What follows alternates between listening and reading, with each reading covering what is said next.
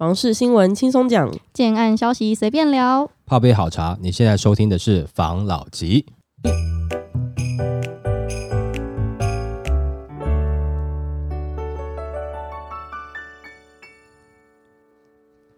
关心你的房事幸福，我是房老吉。我是大院子。我是茶汤会，今天呢，想来跟大家聊，我们之前不是有讨论过租屋补贴吗？然后有说过，因为租屋补贴它申请会造成部分房东的困扰，很多其实租屋主都不太敢申请。那我就看到一则新闻，它是在讲这个租屋补贴这件事情呢，政府有一个新的想法来跟大家分享。租约党房客申请补贴将开罚，为了避免租金补贴看得到吃不到，内政部预告新增租屋定型化契约不得记载事项，禁止房东在租约中阻挡房客申请租金补贴。最快呢，五月就可以上路了。未来房东若仍违反新规定，即可依据消保法来规定，经县市政府要求改正而借期不改正，可处三万罚还；在限期改正，房东仍旧不改，则可加重处五万元至五十万元的罚还，且可按次处罚。此外，对于租屋市场不时传出房东禁止房客申请租补贴，内政部表示，除了修正租屋定型化契约不得记载事项外，未来也将滚动检讨，考虑修正租赁住宅市场发展及管理条例，增订相关违规行为直接处罚规定，借此有效导正遏止相关行为。那内政部近年寄出三百亿元租金补贴，然而民团批评多数房东不准房客申请，甚至以涨租或是提前解约等不当手段阻止房客申请补助，导致广大的租屋族对于租金补贴只看得到吃不到。为了保障房客申请租屋补贴权利，内政部先前以政策宣示，房东不得禁止房客申请租金补贴。如今进一步法制化，预告修正住宅租赁定型化契约应记载及不得记载事项。那官员说，在修订定型化契约之前，若房东片面禁止或要求抛弃申请，房客可以依照消保法及民法规定主张无效，且可提出检举，由消保官裁定是否可开发。在修法后，以明文规定即可依消保法开罚，将能更进一步保障房客权益。内政部表示，此次修正攸关房客权益，为了保障承租人申请租金补贴的合法权益，防止房东以不当手段限制或阻止承租人申请补助，是租金补贴政策健全租市场发展、落实居住正义等重要政策的配套。内政部指出，由于具急迫性且情况特殊，此次修正预告期仅二十日，待搜集各界意见后，内政部会正式公告，最快五月正式上路。它这个东西利益两善的，就是可能是好心，想说我们把这个东西加上去之后，对租屋族形成一种保障。可是如果我真的是房东的话，立场很明确啊，我没有要阻止你申请，你就去申请没关系，房租我就涨，或是我就怎样怎样啊，总会有其他的方式。这东西我觉得超选票的。以房东的立场，假设你今天要去申请补贴，大家房东我就学你，你就学我嘛。我们的房价、租金直接调涨了，这个问题其实不太大，大家都涨。因为我跟你讲说啊，你不要觉得贵啊，那你去申请补贴啊，这样子其实才多少钱而已，我一样租了出去。问题不是租金的问题，问题是我从来没有缴过税，对，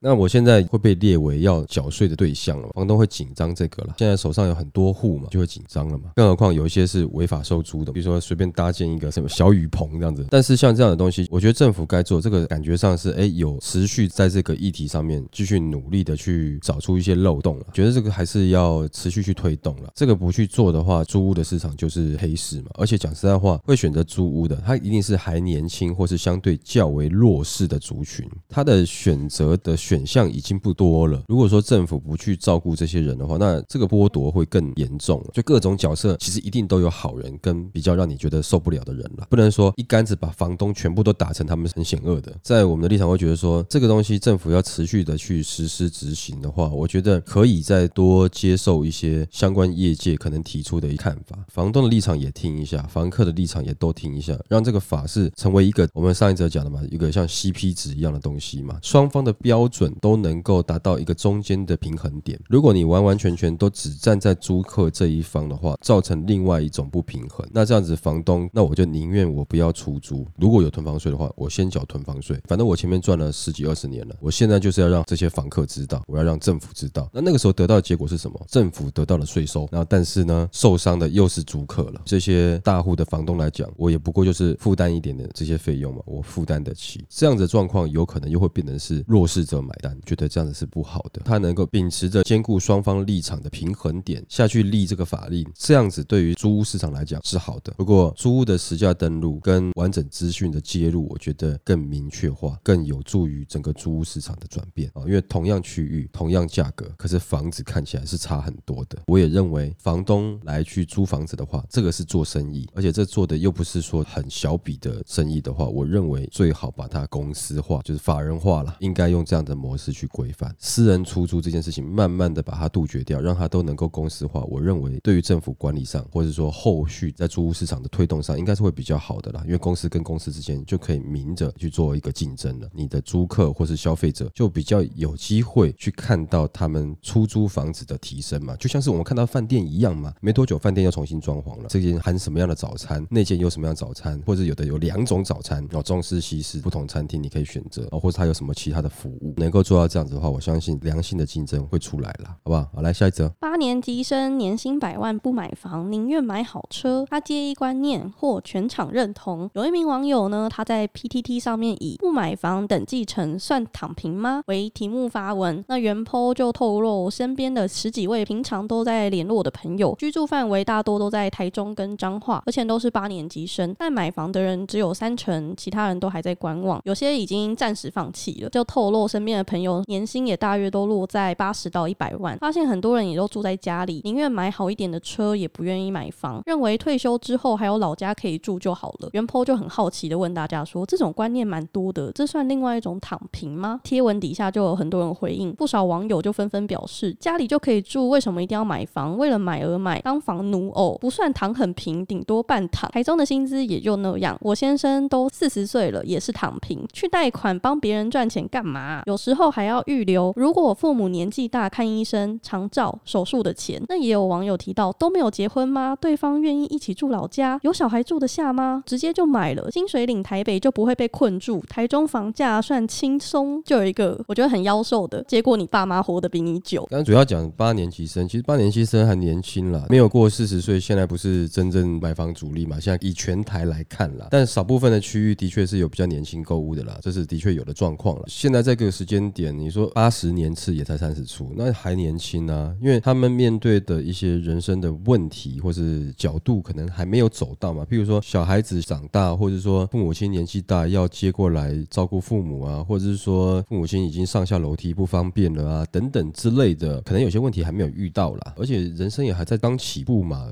没有想要看房，我觉得还蛮正常的嘛。现在买房对他们来讲，的确是比较远一点点议题啦，金额上面。而且我说实在话，我觉得因为社会的变化，现在的人跟以前的人观念上不一样。我先不讲以前人好，或者是现在人好，我觉得人都一样好，只是说观念上的不一样了。以前可能稍微早熟一点，可能十八十九岁，或者说二十岁，就觉得我要开始帮忙家里面负担家计了，可能会想要出来赚钱啊，然后钱会拿回家里，要能够成家立业，或是想要买房子。当时的房价可能对他们来讲也是比较辛苦的，可是因为他们大学读完了，或是高中读完了，就觉得他已经变成是个社会人士了，必须得认真工作。这个比较偏向的是比我长一些的人，那我觉得我是比较中间了，可能二十几岁的时候还有一点玩心呢，还有一点幼稚，像小孩子的。我是说普遍的，我不是说都一样。但是我们可能二十五岁以后就觉得说，好像你已经是大人了，所有东西都要自己承担的，不敢跟父母开口再要什么东西了。现在可能他们的玩心或者是童心未泯的时间，就比我们在拉后了嘛，至少比我这年纪在拉后。可能二十八岁或者三十岁才觉得，哎，他开始不一样。那只是一个起点了，也就是说，你开始去累积你自己职位或者是工作啦、财富啦等等这些东西，你起步的比较晚一点点。尤其比我长辈的，可能他们出来找了一份工作以后，很少换工作就开始拼了，想要在职位上晋升。到我这边可能会试个两三个工作，三五个工作，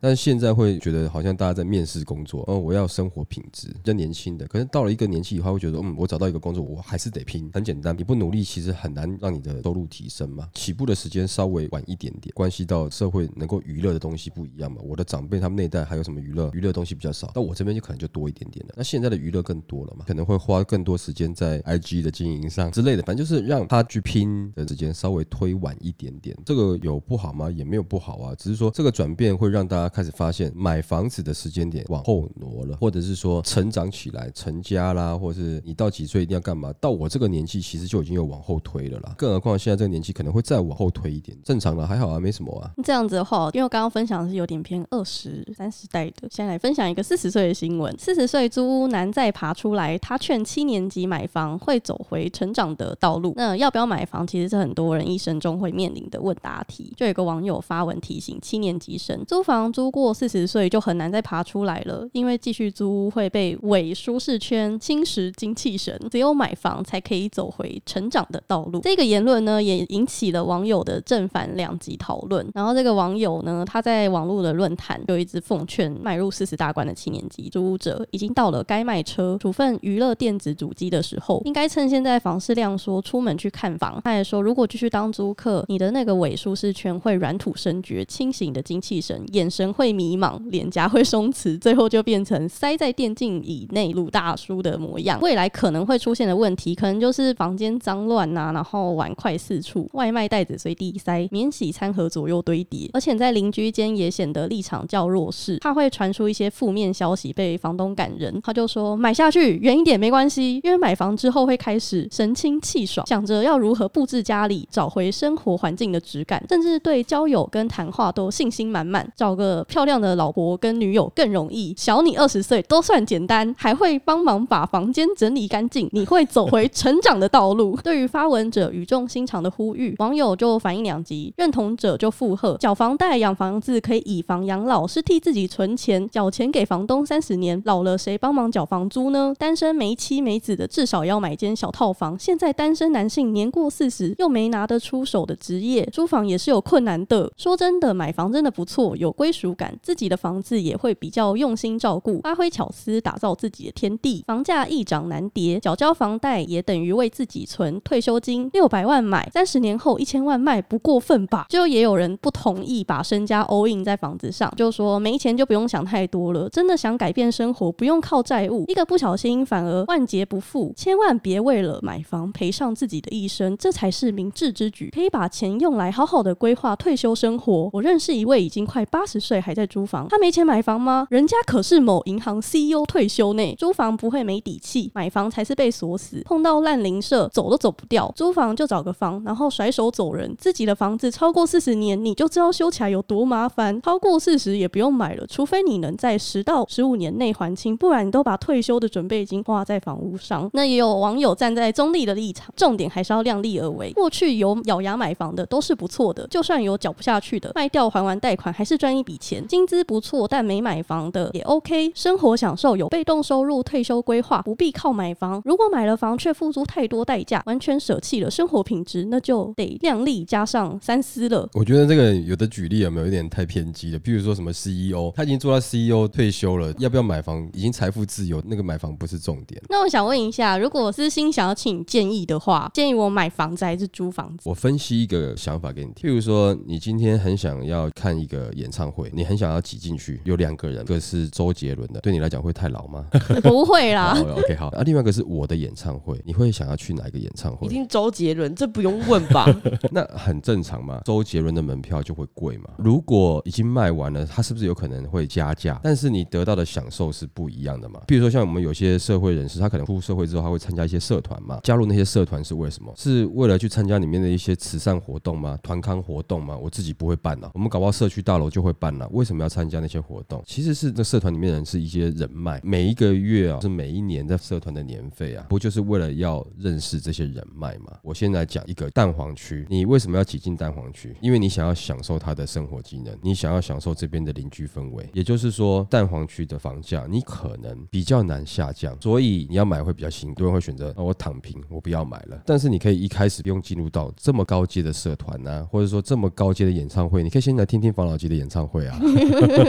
那再来，大家觉得说房子买下去，想租的他会觉得说，干嘛要买房子？房子又不一定会涨。如果说房子它只是水泥壳，基本上是没有什么好涨的啦。但是房子它涨的其实不是真正那个房子的架构在涨，而是周遭的环境在增值。比如说它有交通道路带来很多的商业氛围，让有更多的人进驻，让这边生活更方便。真正的增值是那个区域的增值。如果说第一个我选不到刚刚讲的像周杰伦演唱会，你蛮看好房老吉的演唱会，你可以先来听，搞不好会听到意想不到结果，就发现其实还蛮好听的。你可以去选择它未来是有计划性会成长的一个区域，你是不是就可以在这个总价上面稍微低一点点，然后你买到一个未来的机会？这样听起来我是建议你买，但我是建议你租。怎么租呢？首先哈，我先假设了，我在这间房，我打算租个四十年，因为你们还年轻嘛，而且我想要控制在每一个月月付金额在三万出头左右，然后买个三房含车位，而且房东呢，这四十年内不能跟我调涨价格，不要跟我唧唧歪歪。我想要怎么样去装潢啦，都是我自己可以处理。这四十年内，房东都不可以跟我真的唧唧歪歪的，都不可以管我。而且呢，在这四十年内，如果说我急需用钱，房东必须无条件同意让我用房子来做增贷借款，或者是呢，租满四十年以后，这个房子呢还有资格转卖，或者是呢，我不用住满四十年，但是中间我想转卖，我就能转卖。这样子的租你要不要？感觉很像是跟爸妈租诶。但是你只要先付两百万到三百万的押金就好了，我房子全权让你这样子使用。反正你住进去以后，你要卖，你要装潢，你要干嘛？我不调你租金，你不用看我脸色，爱怎么样随便你。你觉得好不好？好，为什么好？就像买房子一样，你付两百万到三百万的押金，等于是把这个押金当成是自备款。那你可以买的房价大概在一千五百万，四十年房贷的话，你每个月交三万三，然后你可以转卖，你可以自己装潢，你只要选到好的地点，不用担心房东把你赶走，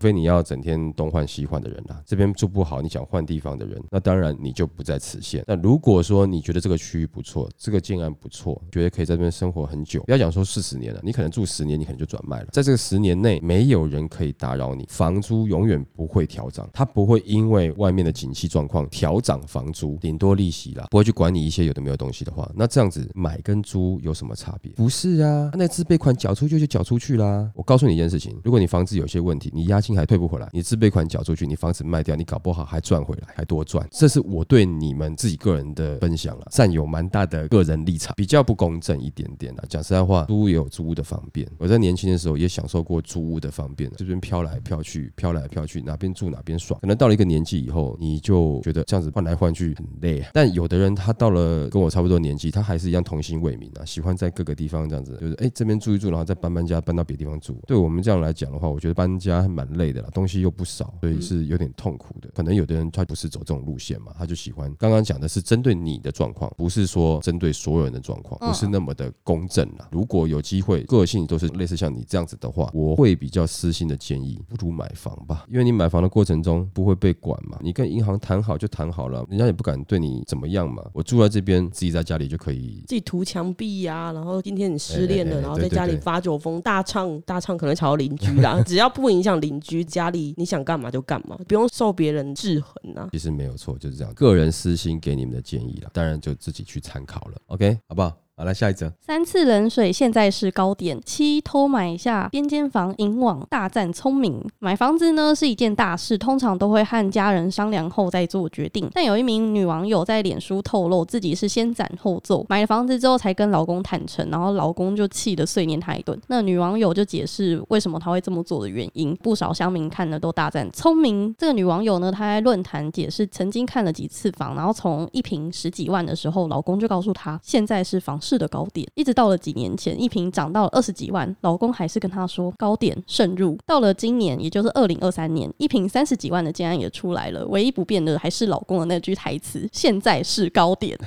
那这个女网友她就很无奈的说，队友呢可以说是市场的反指标，所以老娘做主，她就不跟老公讨论了，先买了房子再说。那因为房子是边间，老公知道之后就碎念她一顿，就说骑楼切了一脚，这样子的房子不好。这个女网友就只好上网贴文，想问问大家的看法。那很多人都力挺这一个女网友，她就说过几年卖掉赚几百万，她就会闭嘴了。买房自己决定真的很猛，真心佩服。再不买就更买不起了。你就说当是个跳板之后再换，太太开心，安心比什么都重要啊。重点不是你买房，是你的头脑清楚。买房就上涨，买车立马跌。聪明人就是要买房，自己看了房子舒适比较重要，房子买到就好，代表跟你有缘，不用想太多。还有许多网友友就不认为边间很差，然后就说边间采光很好啊，通风很好。那因为建筑法规规定，边间本来就会被切角。我们现在住的也是边间，在五九一看两个月就卖掉了。有双面采光跟通风比切角来的重要。边间有不好吗？我们这个巷子住边间缺角屋都非常的富有呢，运很好。边间呢都是最好卖的，大家都会先选好吗？你这个看起来只是车库跟房子的结构无关，自己出钱自己住的要爽。他觉得不好可以不要住啊。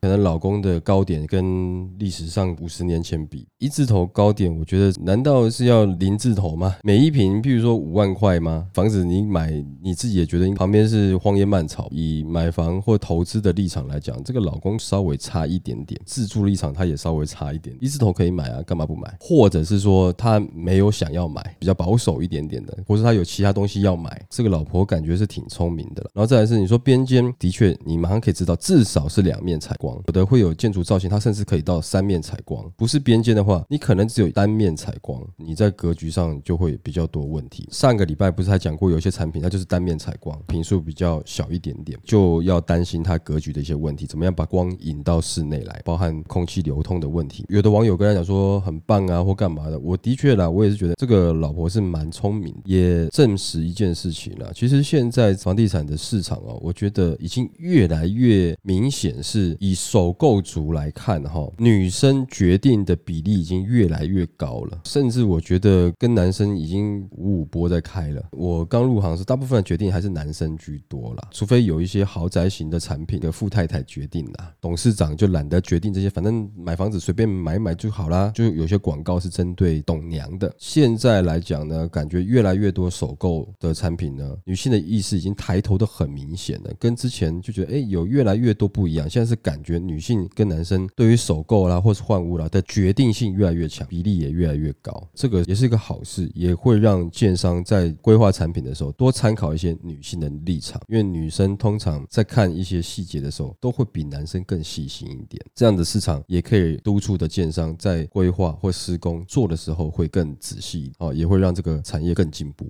那我又看到一个关于建商的有趣的新闻，来跟大家分享一下。建商沉迷六合彩，林口建案抵押给地下钱庄，法拍价每平一字头。那买预售屋的风险大，一个林口建案建商负责人，他因为赌博导致财务周转不灵，整栋遭到法拍，一拍底价近五点四亿元，经过了七次流标，才由一家建设公司以二点二亿元得标。拆算呢，每平只要十八点五万元，整顿后不到一年的时间，就以每平均价二十六点八十七万元售出，赚得盆满钵满。那这一个案子呢，它在林口的文化山路一段附近有林口家乐福店，在二零一八年十二月就遭到首次拍卖。那法拍的小哥就表示，这一个案子经历了七次法拍都惨遭流标，到第八次单价降到一字头，吸引了债权人板信银行和一家建设公司到现场评估，最后由建设公司以二点二亿元拍下。这一个案子在法拍的时候，外观都已经差不多完工，但是因为建商的负责人沉迷了六合彩，输了大笔金钱，造成公司的资金周转不灵，还有预售的销售状况不好，只有卖两三间。那这个案子除了有板信银行一点九亿元的债务，还有抵押给地下钱庄，个案子的一楼店面也同时进入法拍，得标人数次寻找建商老板都找不到，最后好不容易约到建商老板到现场，为了避免夜长梦多，赶紧火速的手签搬迁同意书，约定该店面内物品于几年几月几日前全部搬离，之后的室内遗留物视为废弃物处理。另外增加本人排除第三人一切之法律行为主张这句话，会加上这句话的原因是因为所有权人为公司，那除了负责人以外，还会有其他的股东。建商老板呢，他也没有带公司的大小章，为了避免其他股东前来主张室内遗留物，特别加上这一条。签完之后，建商老板叫子女过来把室内物品搬走，就顺利的点交完毕。这一个案子呢，他在法拍换了案名，一年之后就卖光了。这一个店面有许多的销售海报啊、建物模型、销销售展示品，室内遗留物众多。如果由不动产估价师来估价，可能会花上很多的费用，就不划算。那这种情形比较多都发生在店面。之前有牙医诊所倒闭，室内遗留不少仪器设备，价格昂贵。如果能找屋主签署搬迁同意书，可以省下不少处理遗留物的费用。标到楼上的建设公司，就像一楼的拍定人租店面，整理之后就换安民出手，不到一年时间就卖光了。根据实价登录，最高价格每平二十九点八六万，最低每平二三点一八万，平均成交价每平二六点七八万，扣掉中间的整理成本，获利还是不错。这个故事就是要告诉我们，不可以赌博。